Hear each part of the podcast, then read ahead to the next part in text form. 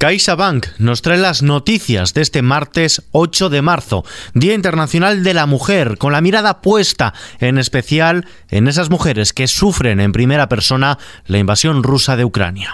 XFM Noticias con Ismael.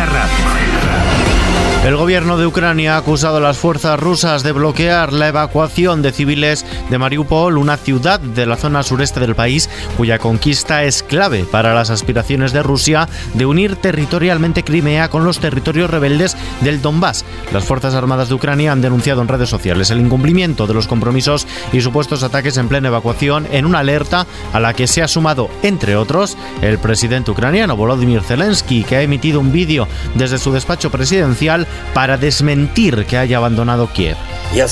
Me quedo aquí, en Kiev, en Bankova. Yo no me escondo y no le tengo miedo a nadie. Me quedaré el tiempo que sea necesario para ganar esta guerra, nuestra guerra patriótica. Mientras tanto, el presidente de los Estados Unidos, Joe Biden, anuncia la prohibición de las importaciones de petróleo, gas natural y carbón de Rusia en una nueva medida de presión a Moscú por la invasión a Ucrania. Se lo ha anunciado en una comparecencia en la Casa Blanca. Prohibimos todas las importaciones de petróleo, gas y energía de Rusia. El petróleo ruso ya no será aceptado en los puertos de Estados Unidos y los estadounidenses dan otro fuerte golpe a la maquinaria de guerra de Putin.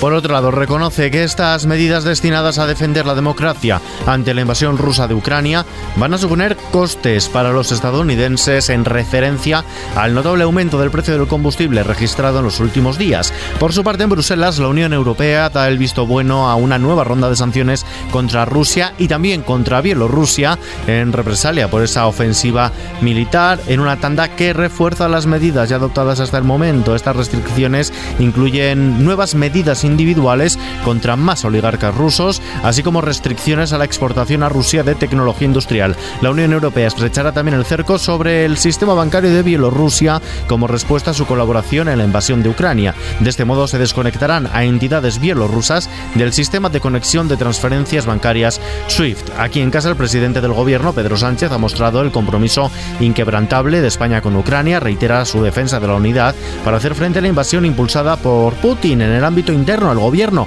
da por cerrado el conflicto con Unidas Podemos por la decisión de enviar armas ofensivas a Ucrania, subrayando que la unidad de acción es el mejor arma contra Putin, tanto dentro del Ejecutivo como con las comunidades autónomas y entes locales, con quienes ya prepara la acogida de más de 12.000 refugiados. Así, el presidente del gobierno, Pedro Sánchez, ha afirmado que el Ejecutivo va a estar y va a hacer lo que tiene que hacer y que va a estar donde tiene que estar. Ha apelado a la unidad de todos como elemento de disuasión. Isabel Rodríguez, portavoz del Gobierno.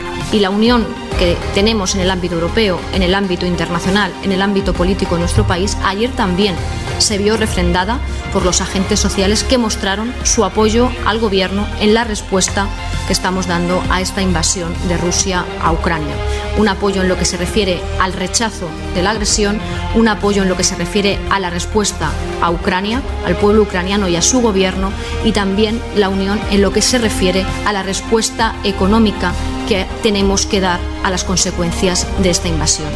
Uno de los aspectos que mayor impacto está dejando la guerra en nuestra economía es en el precio de la luz.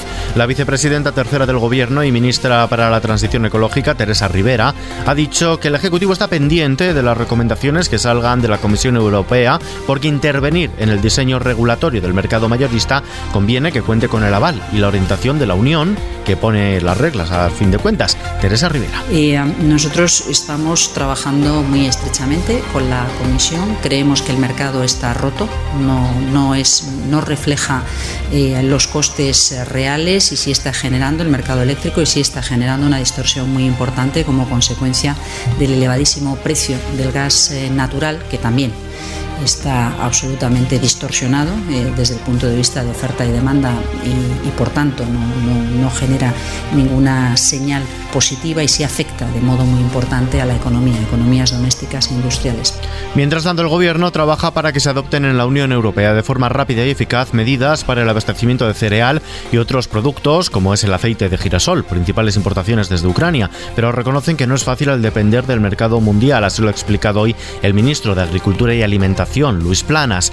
Cambiamos de asunto. Pedro Sánchez considera que el emérito debe dar la cara. El presidente del Gobierno ha señalado que el rey emérito Juan Carlos I debe aclarar esas informaciones que se han conocido respecto a sus actividades económicas que ha calificado como decepcionantes y ha insistido en que le debe una explicación a todos los españoles, todo ello después de que se hiciera pública una carta en la que el monarca anuncia que continuará residiendo de forma permanente en Abu Dhabi y en la que lamentaba algunas de sus actividades. En este sentido se ha manifestado también la portavoz del gobierno, escuchamos a Isabel Rodríguez. Respetamos, como no puede ser de otro modo, tanto la decisión del rey emérito como la forma en la que ha respondido también la actual Casa Real y ya lo hemos explicado y lo hemos dicho en otras ocasiones. Sí, entendemos que los españoles merecerían una explicación de todas las informaciones que hemos conocido a lo largo de este tiempo.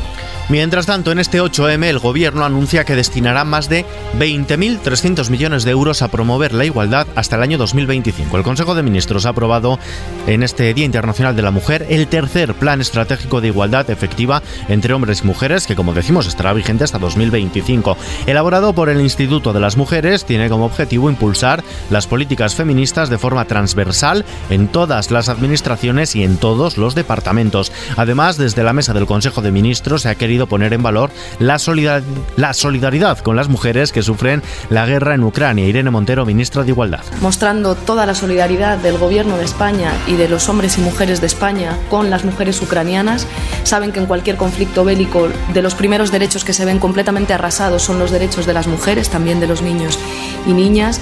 Y producto de esa invasión criminal de Putin a Ucrania se está produciendo una grave vulneración de los derechos de las mujeres ucranianas. Por tanto, mostramos nuestra solidaridad y ponemos también también en valor el papel de las organizaciones de mujeres en la organización de la ayuda humanitaria y de la solidaridad internacional. El Partido Popular, por su parte, ha celebrado un acto en el que han puesto en valor que desde su formación no darán pasos atrás ante los dos enemigos de la lucha por la igualdad, que a su juicio son el sector más reaccionario, en referencia pero sin mencionar a Vox, y también ideologías excluyentes que no entienden que el camino es de todos. Cuca Gamarra, además de portavoz parlamentario de los populares, es su coordinadora general. Decir eh, igualdad, decir feminismo es decir libertad. Y en los días que estamos viviendo durante eh, el final del mes de febrero y este mes de, de marzo, lo que queda muy claro es que todas las reivindicaciones que hemos tenido y que seguimos teniendo como mujer, como mujeres, solo se pueden recorrer y alcanzar en un camino que es el camino de la libertad. Gamarra también ha querido recordar a las mujeres ucranianas. Hoy defender a las mujeres es defender la democracia allí donde está en peligro. Y defender la democracia en Ucrania es defender a todas esas mujeres y defendernos a todas, porque sin duda alguna cuando una retrocede, retrocedemos todas en los derechos que hemos ido conquistando.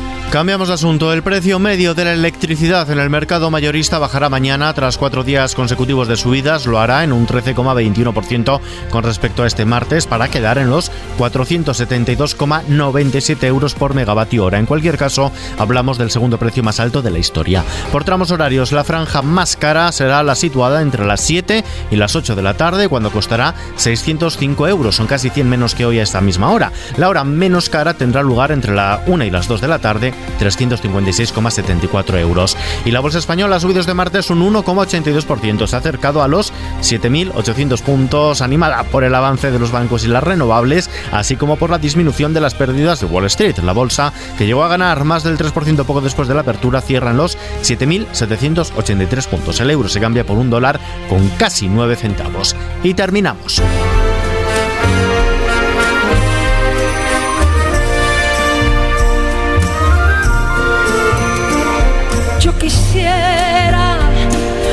Con Luz Casal. En este 8 de marzo, la artista gallega asegura que siempre tuvo claro que para ella la música era una necesidad vital por lo que optó por tener discos y no hijos. Dice que puede sonar frívolo, pero que es así, y que probablemente de haber iniciado hoy su carrera hubiese adoptado una decisión muy similar. Después de 15 álbumes de estudio, los próximos meses verán cómo su discografía sigue creciendo con otros dos trabajos, empezando por el primero en directo. Saldrá probablemente en abril y es fruto del concierto sinfónico que ofreció el pasado año junto a su banda y los 58 componentes de la Real Filarmónica de Galicia, la Plaza del Obradoiro de Santiago de Compostela, y que escuchamos en este Entre mis recuerdos. Entre mis recuerdos. En nuestra web xfm.es nos hacemos eco de esta entrevista, información actualizada a las 24 horas en XFM y ampliada aquí en nuestro podcast XFM Noticias de la mano de CaixaBank. Hasta mañana.